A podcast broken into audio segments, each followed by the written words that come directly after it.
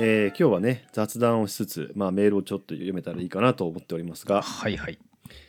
あの4月のですね YouTube ライブの配信でちょっと話したんですけど、まあ、最近ちょっとずつホロライブっていうね、まあ、VTuber の箱、まあ、事務所なんですけど、うんそこにそこに所属してるあれはなんて言ったらいいんですかね、まあ、配信者の人たち、まあ、側は2次元ですけどね 2D のライブ、うん。うん。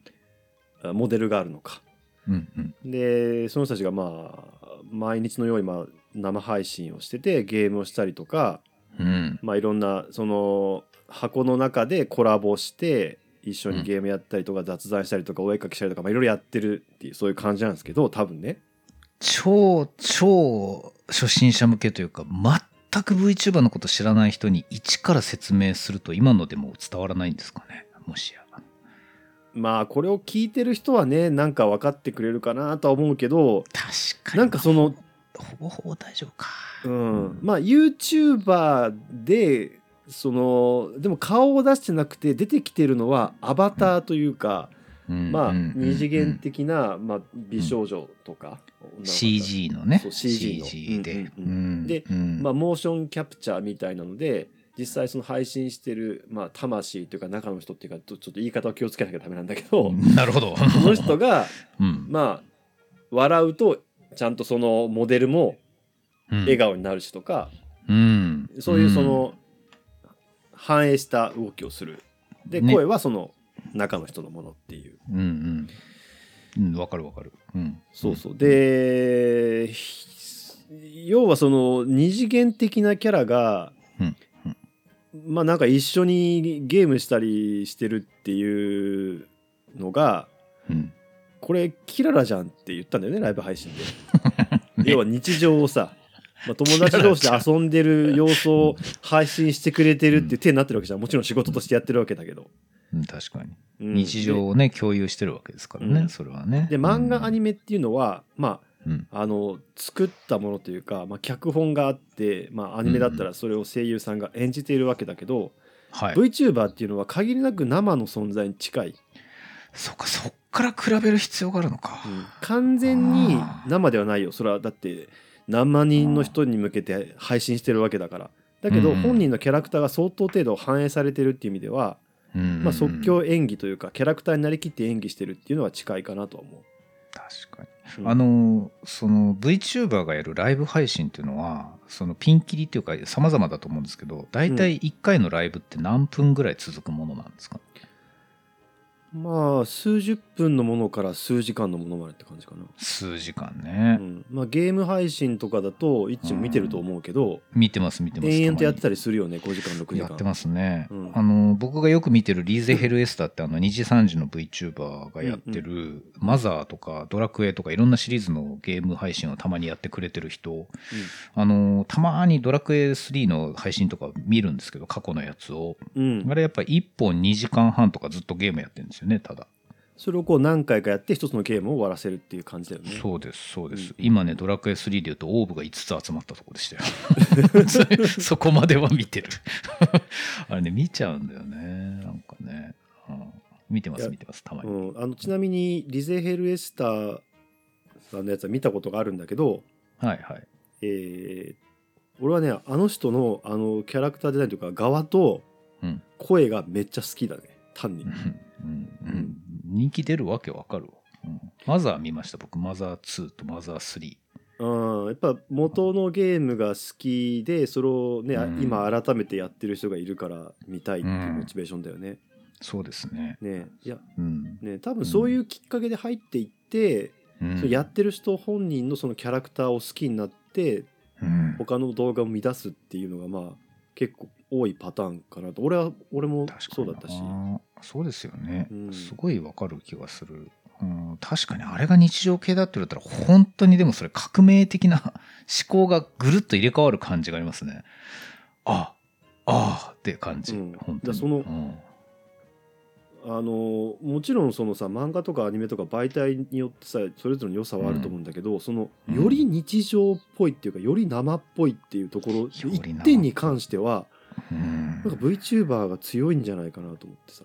確かにあのあ物事の驚いた順番を語ると僕はそもそもそのアニメとか創作物に日常系っていうのがあるのが知らないところから入ってるじゃないですか。この番組で先輩が言うからその目で見て世の中にそういう認識があるんだっていうのをようやく知ったとこだったわけですよ、言ってしまえば。大体あの幼女であるとか女子高生であるとかっていうのが単純にそのなんか学校の出来事を淡々とやっていく系の4コマ漫画っていうのは何なんだってところから入ってるじゃないですか。なるほどなるほど。そうそうそう。うん、ああいうのをオタクは見て何がっていうところから順番にようやく文脈を積み立ててなるほどああいうのが楽しいっていうのは言ってることは分かってきたよと言ってたらもうそのムーブメントが実はアニメにないとは言わないけどアニメを離れてきてるんですね。そう俺にはそう見えた。それねびっくりだわ、うん、勝手に納得してる俺今。何でしたっけ？山登ったり、うん、釣りをしたり、うん、バイクに乗ったりカブとかね、スーパーカブとか、だからそのツーリングをしたりキャンプをしたりとかってさまざまなものが最近のアニメでもやったけど、それも日常系の派生なんですね。言ってみれば。そう日常系と何かのハイブリッドになってるっていう、ハイブリッドね、あの軽音は？あれは？日常系と、まあ、あれも日常系の要素はかなり強いんだけど、うん、一応軽音部っていうのが入ってて、うん、だけど練習してるシーンとか頑張ってるシーンとかはそんなに描かれないから日常系のその純度が高い。大体お茶飲んでるだけだからあの僕の日常系のその原風景って OL 進化論なんですよね、だからあれギャグだからな。まずその4コマのギャグとして優秀だからなあれ。違うんだ。あれはギャグいやいや分かんない。わそこはねだからもうサザエさんは日常系なのかっていうねマシュマロ俺んとこにすら来るんだよ。だから知らねえよとしか言わないんだけどそれはもう定義によるとしか言えないっつうかさあの日常系の定義を、うん、その世間がとかオタクがどうこうしてるはともかくとして、うん、なんか一応この番組で共有してる日常系っていうのは、うん、あの疲れたおじさんが壁になってその日常系を見てるだけで癒されるっていうニュアンスは大事だと思ったんですよ。それは。だからサザエさんが日常系じゃない理由は別に僕はカツオとワカメの喧嘩を見ても癒されないのであれは日常系ではないと思ってるんですけど。はいはい。あのね暫定的なねうん、あの自分の中の答えとしては、えー、登場キャラクターたちが社会的価値を試されないっていうのがね日常系の定義なんだよね。なるほど。うん、全肯定されてるってこと？そう。社会的価値っていうのは、まあ、勉強ができるとか、うん、あ友達が多いとか、まあ、学生だったらね、うん。うん、そういったこと全般なんだけど、なるほど、うん、えっ、ー、と、その例えば中でキャラクターが例えば勉強頑張ってテストでいい点取ったとかっていうのはあってもいいんだよ。それは、まあ、要は成長なんだけどさ、うん、あってもいいんだけど、えーと、やらなかったからといって文句言われるわけでもないんだよね。なるほど。そこが大事だなと思ったんだよ。あ、うん、それはすごいあの重く考え続けた人の答えですね。断定的に今、ここの答えとしては。ところが、うん、そういうジャンルができ、アニメでクールを重ねるごとにそこにハイブリッドハイブリッドが入ったんですね。多分。そうそう。だからその特にまあ頑張ってることを評価されてるゆるキャンとかさ別にキャンプを頑張ってるわけじゃなくて好きだからやってるわけじゃん。好きだからやってる、うん、確かにそうです。そういう意味では日常系の要素がうまくちゃんとこう反映されてるとは思うけどでもハイブリッドになってる。うん。うん。うんでちょっとこれは YouTube の時もちらっと話したのかもしれないですけど、うん、日常系とそういうハイブリッドみたいなやつと同じようにさまざまなハイブリッドがアニメの世界ではやっぱマイクール出るじゃないですか。うん。えー、理由はだから本数も多いし、うん、あの差をつけるためにいろいろハイブリッドしたりするっていうのはもう分かるんですよそれはね。だからナロー系でもいろいろなハイブリッドが試されるし、うん、あの転生もので日常系とかっていうジャンルが出てきたりするしみたいなうん、なんかダンジョンもので日常に行ったりとかっていうふうになるわけじゃないですか。うん、そうやって複雑化していった中でいつの間にか VTuber が本当に日常を流していたっていう話なんですよねだからこの話は。そう。だから、ね、その一にその一番感触として分かりやすい例えをすると「水曜どうでしょう」のメンバーがゲームやったりとか遊んでるところを延々と流し続けてたら見るよねっていう話なんだよね。それはねすごいわかるし、うん、すごいわかるし僕はですね藤村さんと嬉野さんがずっとあの戦車ゲームをやってる動画途中まで見てましたけど飽きました。あのねおじさんの日常には耐えられなかった。いや確かにねでも俺もその VTuber の配信をずっと見てるかって言ったら確かにそんなことはなくてだからそのやっぱ切り抜き文化はすごい優秀だと思うんだよね。切り抜きね。どこまでそのなんかちゃんとうんまあなんていうのかな。えっ、と例えばさ無断でやるのは絶対ダメだと思うんだよ。ちょっと切り抜き文化の説明もしてもらっていいですか？僕は分かりましたか例えばその最近2時間とか3時間配信してるところで、うんうん。えー配信者じゃない別の人とかがうん。面白いと思ったところだけ例えば10分とか。はい切り抜いて動画にしてあげるっていう文化がまあ YouTube にはあって。あれ面白いっすよね。ね。まああれはなんか。配信者がやらないんですねそれをね。そうそう。まあ公式でやってる場合もでその人本人のチャンネルに切り抜き動画が上がってる場合はもちろんあるんだけど、別のチャンネルに上がってて、まあなんかなんとなく見てる感じだとそのどっから切り抜いたかって元動画の、えーっとうん。URL ってリンクは必ず概要欄に貼らなきゃダメとかそういうマナー的なものももちろんある。あそのそういうは無断転載というかさ著作権上ねダメみたいなことあるから。でまあ、うん。その大元のチャンネルに切り抜き動画で上げた収益の何割を払ってるかとかっていうのはよくわかんない俺には。確か本来的には払わなきゃダメなことだと思うけど収益を上げてるんだったらね。にいやでもまあ引用してるっていうだからまあ変な話ですけどこの番組の名前が引用ですけどうん。その引用っていう名前を付けた時にはなかった文化でうん切り抜き動画っていう文化はなかったと思うんですよ。そうか、うん。今先輩が突然ポッドキャスト始めようと思ったら切り抜きって名前を考えてた可能性がゼロではないですよ、確かにね。うん、だから論文から切り抜いてきてっていうあのニュアンスでさとかっていう相談を受けてなるほど。じゃあ引用か切り抜きですねぐらいのうん。話はした可能性がある、それくらい新しい話ですよね。だから切り抜きっていうのはね、うんいやそうなんだよな。まあだからそのんちょっと違うけどまあその編集が入ってるっていうさその細かい編集じゃないけどざっくりこっからここまでのこのこのやり取り面白かったからここだけ上げるみたいなのがあって、まあ、だからうん「水曜どうでしょう」だとずーっと VTR 回してる中でやっぱり面白いとこをつなげてるわけじゃん。あれはもっとすごく細かくやってるけどさ確かに。そうだ。あれは編集なんだ、なんか編集して番組にするっていうのがだから本来のコンテンツだったのを切り抜きもやってて、うん。でもうそれがあることをいいことにっていうのは別に悪い意味で言ってるわけじゃないんだけどもう YouTuber はずーっとライブを日常を流し続けてるっていうことが成立してしまうんですよね。だからね。う。ん。あれすごいよな。関連トークしていいです？今の話、はいはいはい最近のクリエイターってノートに日記をよく書くと僕は思ってるんですよね。あーなるほど。イスカリユバしかり、はいはい。岸田奈美しかり。うん岸田奈美さんっているんですけど岸田奈美さんね。ノートが毎回何千何万というスキスキがすごいよつく人ね、まあ、あの人の文章特別面白いもんね。あの人はあの本人が書いてましたけど、うん。あの向田邦子さんみたいなそのプロエッセイストの文章を写経して、うん。あのそういうどういう構造をしてるかっていうのを本当に研究をして自分が伝えたいことをどういう文章にしたらいいかっていうのを考え続けてる人なんであの普通に構造が綺麗なんですよ文章の構造が。なるほど。あの表面上のあの人のキャラクターの強さとか、うんうん。まあ、関西弁の強さとかはい、その割とユーモアもウィットも入れてくるけどああいうところだけではなくて、ベースとしてその構造が強いんだ。構造強いと思います。あの人は人生も面白いし本人も面白いんですけど文章も鍛えてるっていうのはすごい大事だと思います。優秀だな。そのその上でなんですけど、ああいう人たちは今までやっぱり週刊誌の連載を持ったり小説を出したりで終わってたはずなのに、うん。ノートに連載で日記を書いていくっていうのは、うん。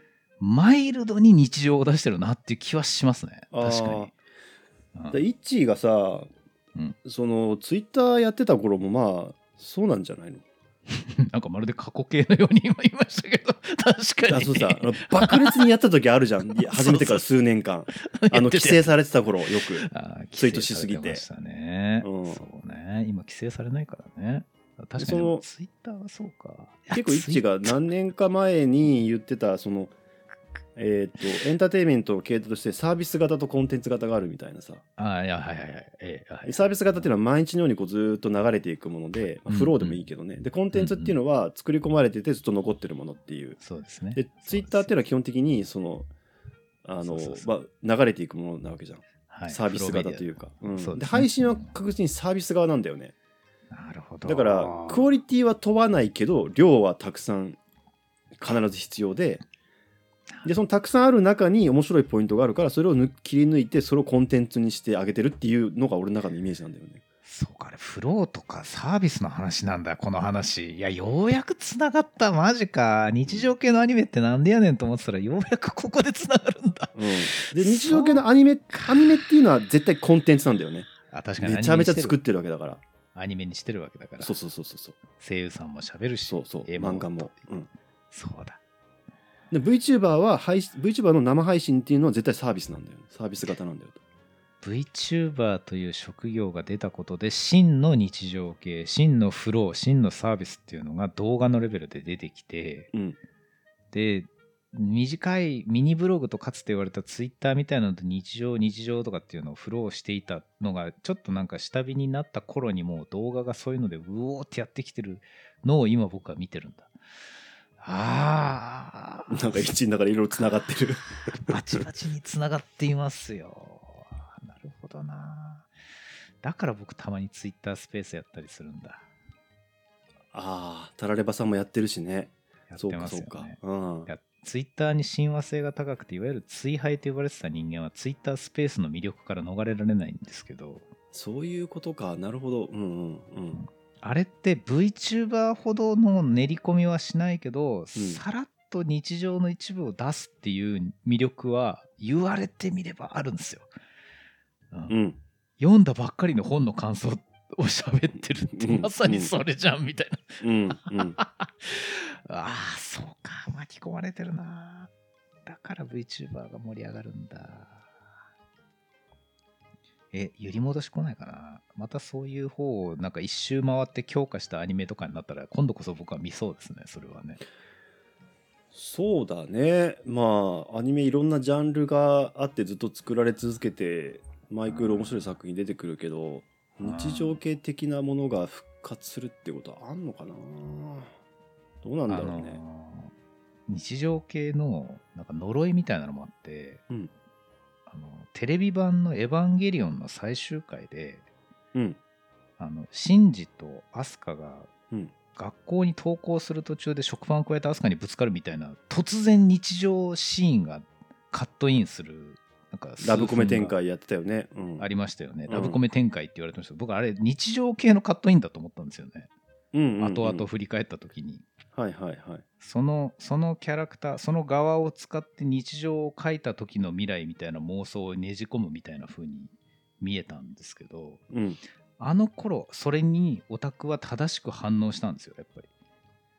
うん。あ言ってること分かった。なるほどなるほど、うん。うん、でもその頃それだけを書くのはなかったと思うんですけど当時、うん、それがやっぱ鈴宮春日の時もやっぱり非日常を喜ぶっていうあのストーリーでずっと進んでたと思うんですよね。あの頃学園であっても何であっても。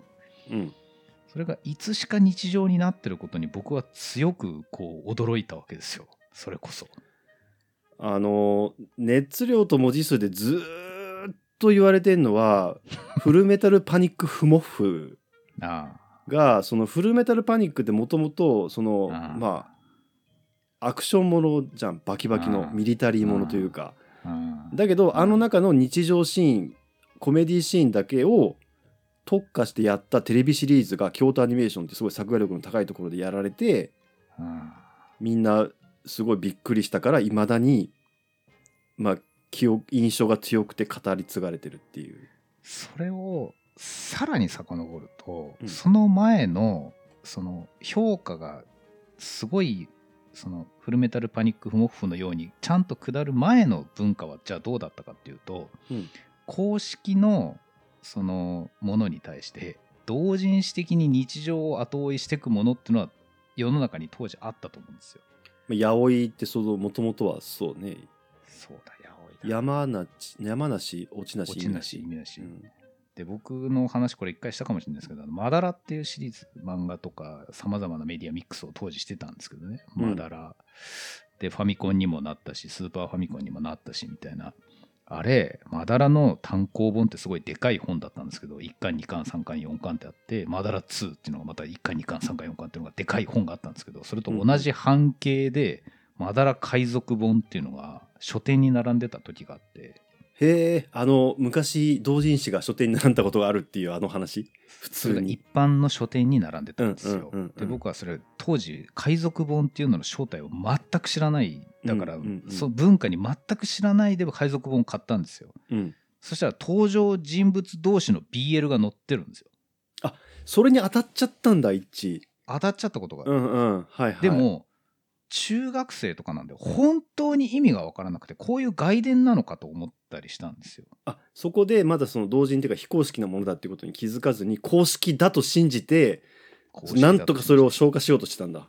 しかもマダラの場合はその海賊本にその作画の田島翔と原作の大塚がコメントを寄せてたりするんですよ。へえすごい。その意味でもだからマダラは狂ってたんですけどそれを見た時のあのなぜ公園のブランコでそのカオスと精神者というそのキャラクターがただブランコに乗ってるのかみたいなのが、意味が分からなかった時の記憶が脳のどっかにあって、それが最近のその日常系の話の時に一瞬こうむくっと起き上がりかけてやめろって抑圧してたのが今成仏しました。つながったというか腑に落ちたというか。がったっていうかなんかだから当時からそういう言語化されてない部分であの高度なオタクと不女子の方々があの消費していた日常の香りみたいなものが単独で日常系というジャンルになってそこからさらに発展していくみたいなものを今振り返ったんだ俺はと思ったんですよ。うんああそっかそっかそっか。うん、そういうその一致の個人的な体験に照らし合わせるとそういう流れになるわけだね。そう。恐るべき、おおぞましい記憶とともに今蘇りましたね、まあ、あれは何だったんだろうみたいな。ねそこでなんか扉が開いちゃうさ主に女性は結構多いけどさ今でも覚えてます、ね、必ずしもそうとは限らないからね。その海賊文の中には他にもあの幼稚園の園児としてキャラクターを幼児化したものとかっていうのもなんか載ってるわけですよ。あもうその当時からいろんなそういう文化あったんだねやっぱね。あったんですね、うん、あったんですよ、うん、ところが今それは今でもやっぱりたまにあるじゃないですか。あのワンピースとか鬼滅の刃とかを幼稚園児ぐらいの設定にするスピンオフという形で公式でも認めてたりするじゃないですか。ああはいはいはいはいはい。表に上がってくるやつね。うん、そうそう表に上がってくる。だから同人の文化でだけやってるだけじゃなくてまれに公式に顔を出してくるのを見るたびに、うん、僕はまだら海賊本を思い出すんですよね。結構刺さってたんだねなんか心に、すごいショックだったのあれは、うん、やっぱり我ながら。でその理由が分かるのが40超えてからかよっていうのもショックですよね。だから。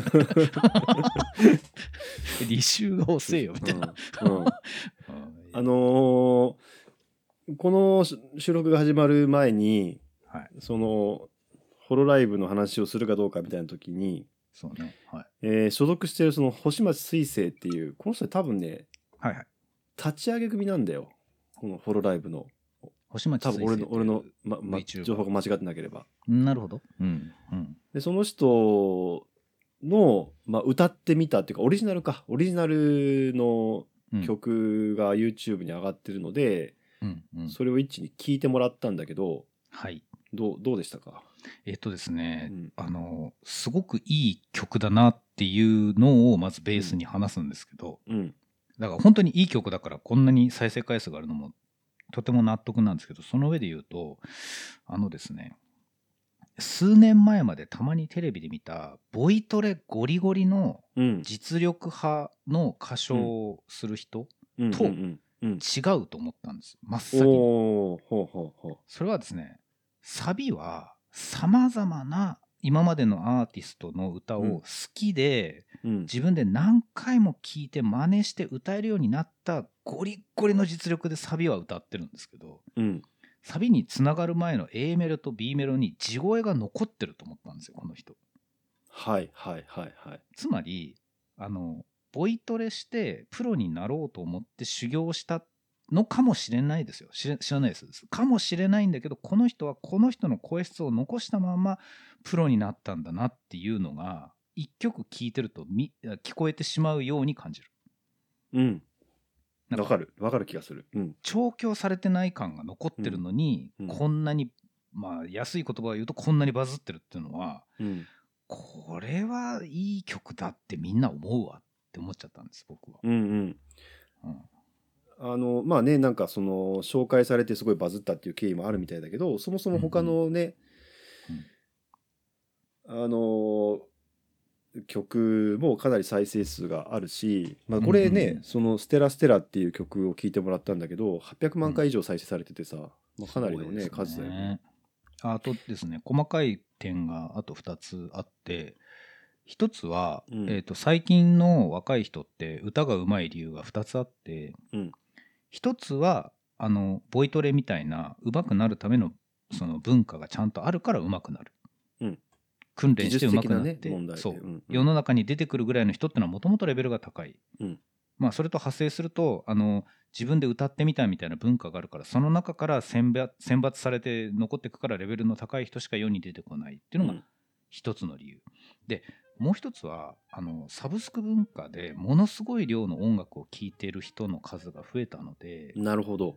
やっぱり昔と比べてインプットの量が全然違うのであ、ーはいはいはい。あのボーカルの自分が好きだと思う声をやっぱりちっちゃい頃からかどうかわかんないですけどその若い時にちゃんと入れてるから自分の表現したい表現をあの考えついて表現してるというかうんうんうんちょっとなんかぐちゃぐちゃになりますけどなんか要はインプットの量とアウトプットの量っていう両方の理由があるなって思ってたんですもともとう。んうんでさっきのその星町水星っていう人はそれ本当に両方ともすごいんだろうなと思ったしなんか大手の事務所の人がボイトレつけてやってる感がないっていうのはすげえなっていうのが1点、うん。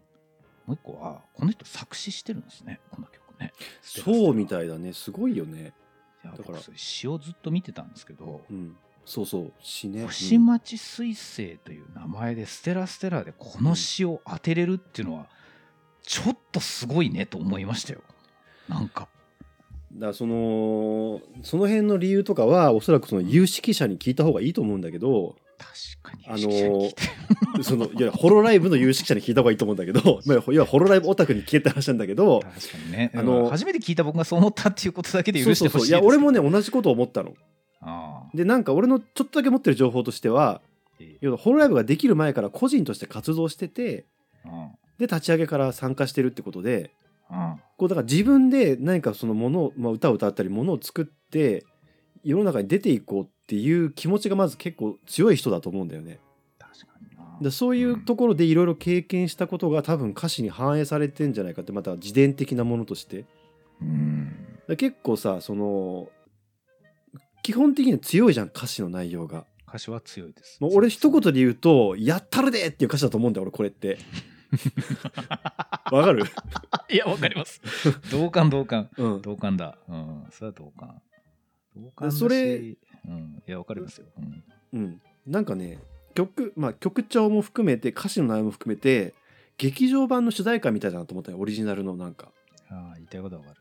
あの、その映画の中とかキャラクターとかにちゃんと関係のあるそのキーワードをそれとなく入れようといううん、気持ちに溢れている。そうそう。だから本当になんかその、うん。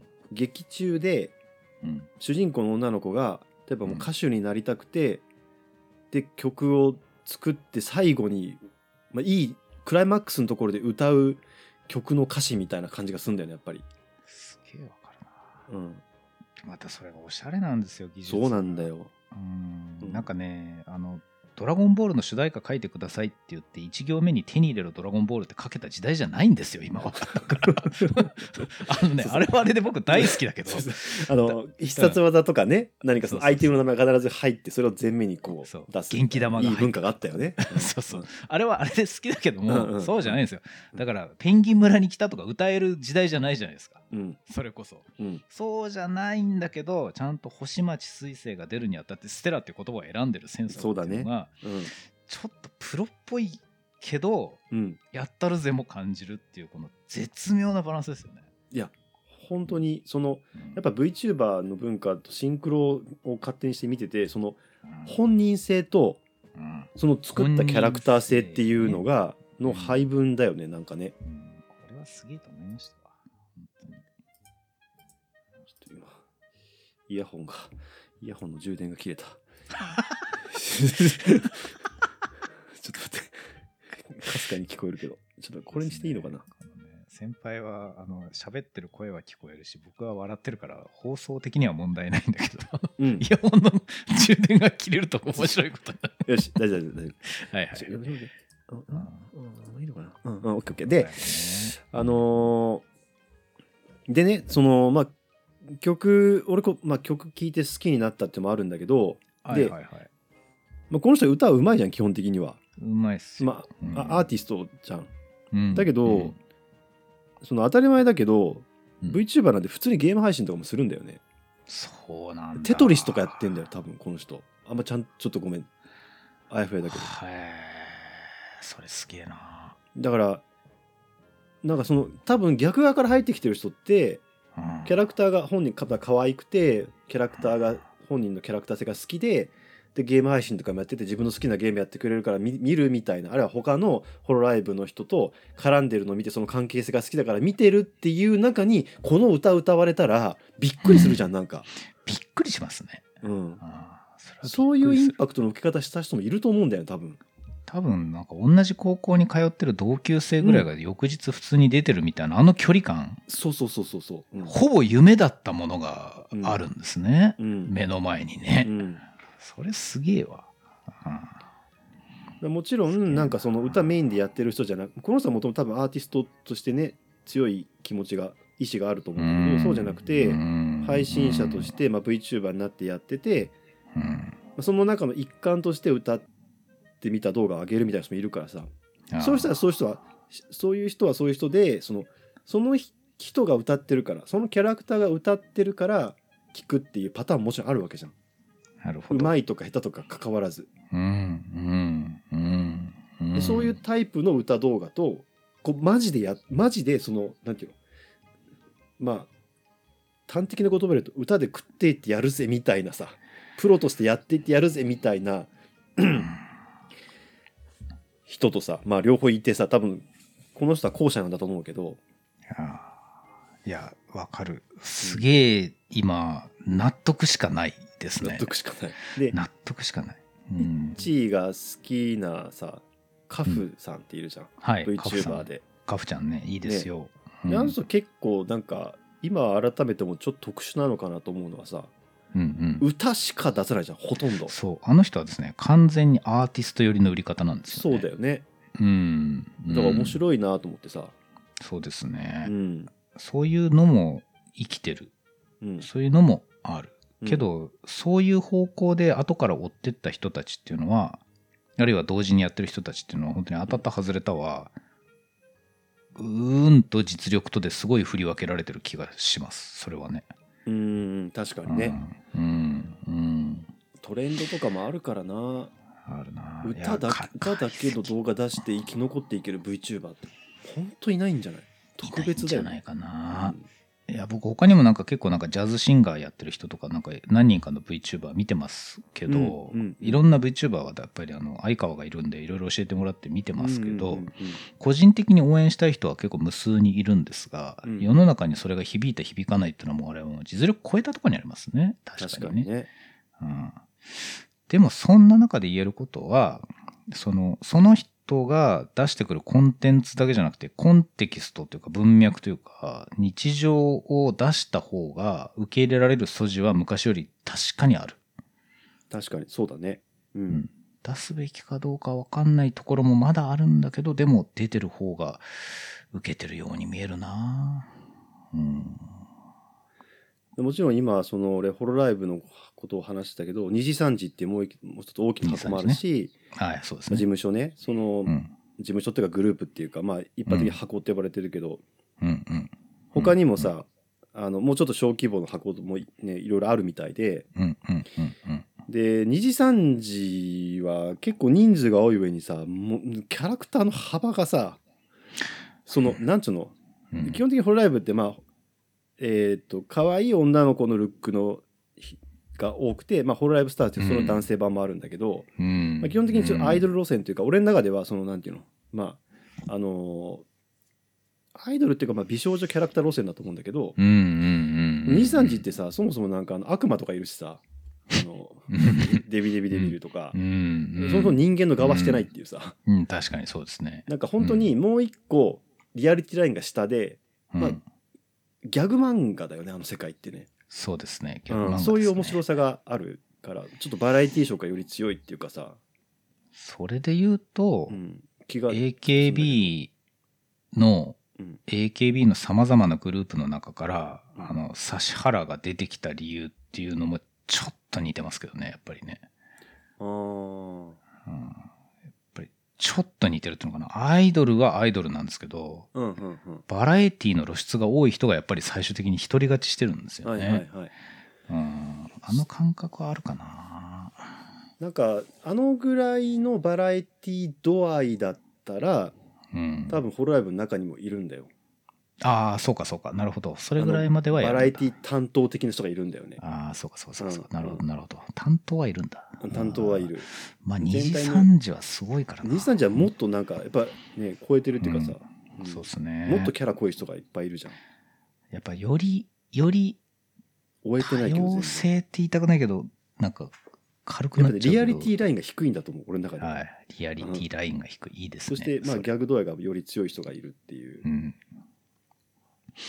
いやーツイッターはもう置いてかれてるな完全に。いや俺もねにまあ全然そのね本当入り口の感想しかなくてさまあ俺はもともと麻雀配信から入ったから、それやってる人は結構名前把握してんだけど 面い。まだにあれこれ誰っていう人いっぱいいるし、まあそうっすようね、ん、まあなんか入り入りかけぐらいの時一番楽しいじゃんなんか。全部新まあ鮮だから。何でも、そうですけどね、うん、その時の熱量量をとりあえず吐き出してると思ってもらえればいいかなと思うんだけど。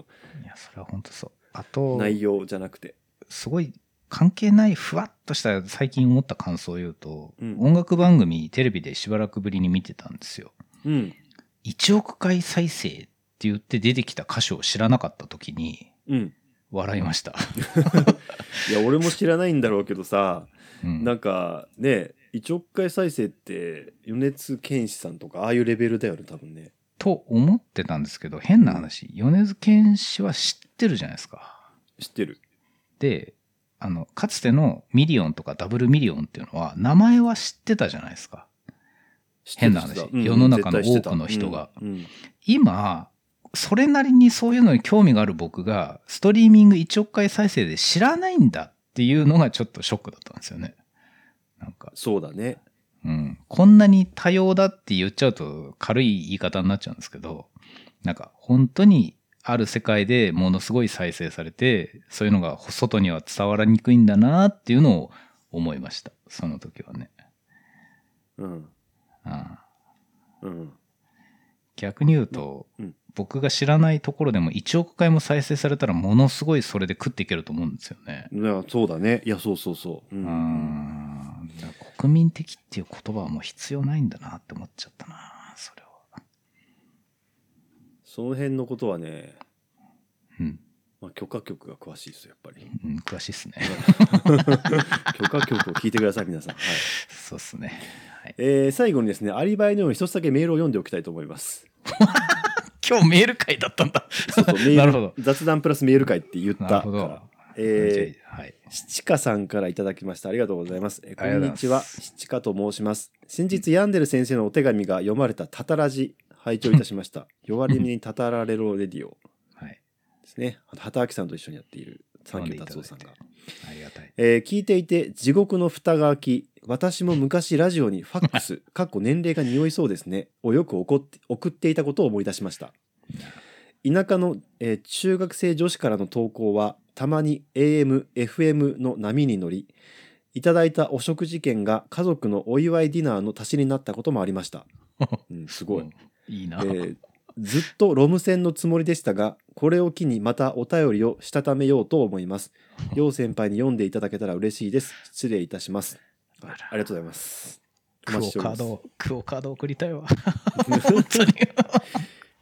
クオカードとかねあのアマゾンカードみたいなやつとかね送りたいわうん。タタラジね、タタラジに僕メール送った時はですね、本当清水の舞台から飛び降りる直前ですよ。本当に。飛び降りました降。りてはいないんだうん飛びいや、飛んでる最中ぐらい。本当に。で、あの、この収録。どんな内容だったっけ？うんと、あれだ、えっ、とですね、感情を言語化してもらおうと思ったんですよね。だからね、ああそうだそうだそう、感情言語化。うんまあまあ、あの、たたらじいいんで聞いてください。そして僕、この収録の直前に、僕は熱量と文字数にもメールを送ったんですけど、うんえーその次、次はですね、さらにこの清水の舞台から飛び降りた後にそこに1バウンドしてもう一回逆バンジーするぐらいの気分で、こんいずれはこう、許可局にメール送ってみたいな。うん。許可局がさまあ一番ハードル低いんじゃないかと俺は思うんだけど。高いな。読まれるかどうかはさ確率は低いけど。高いなやっぱりこう。そうでもないんだね。高いですね、うんうん。あの中に入っていけねえな。うん。あのーなんかさその他のラジオ番組の感想をなんか話すのはあまりあれかもしれないけど一言だけあの熱量と文字数の部費部っていう最高にくだらないコーナーがあるんだけど、うんまあ妄想話を送るみたいなねリスナーが。ありますね。で、うん。そこでずっと送ってたオグナさんっていうね人の投稿が、今日でこう終わり終わりだったんだけどさ。うん。うん。でうん。アンチョビさんとのね、うん、一致爆笑してたじゃん。うん。俺ねマジでちょっと泣きそうになってたんだよね。寂しすぎて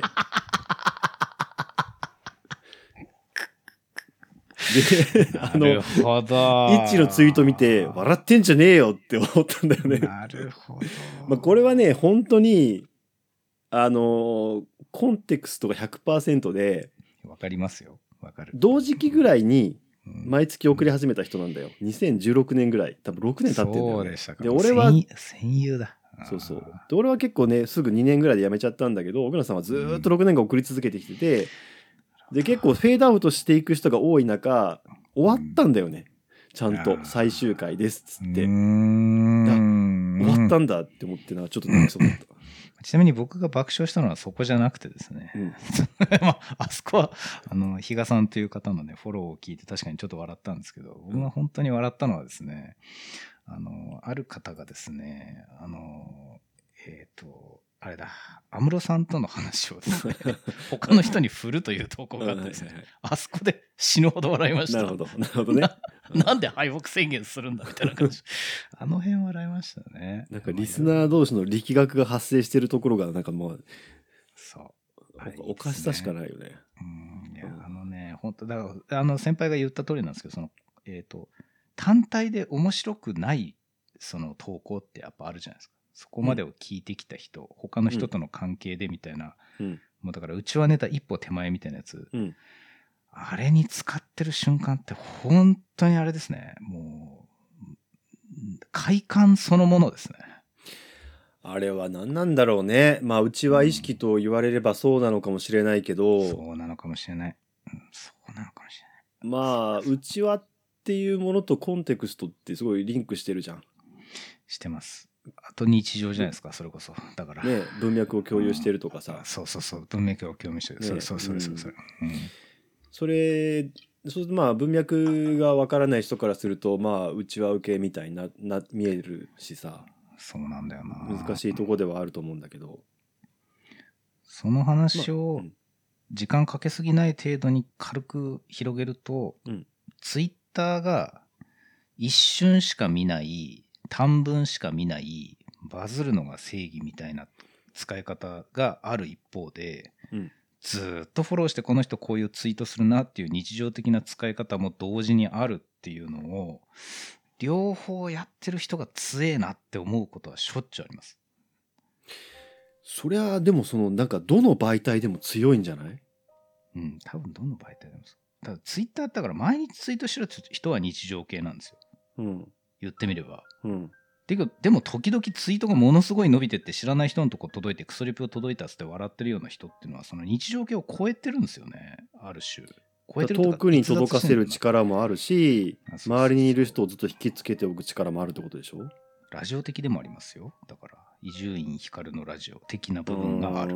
確かにね。いやもちろん最最強なんじゃないですか？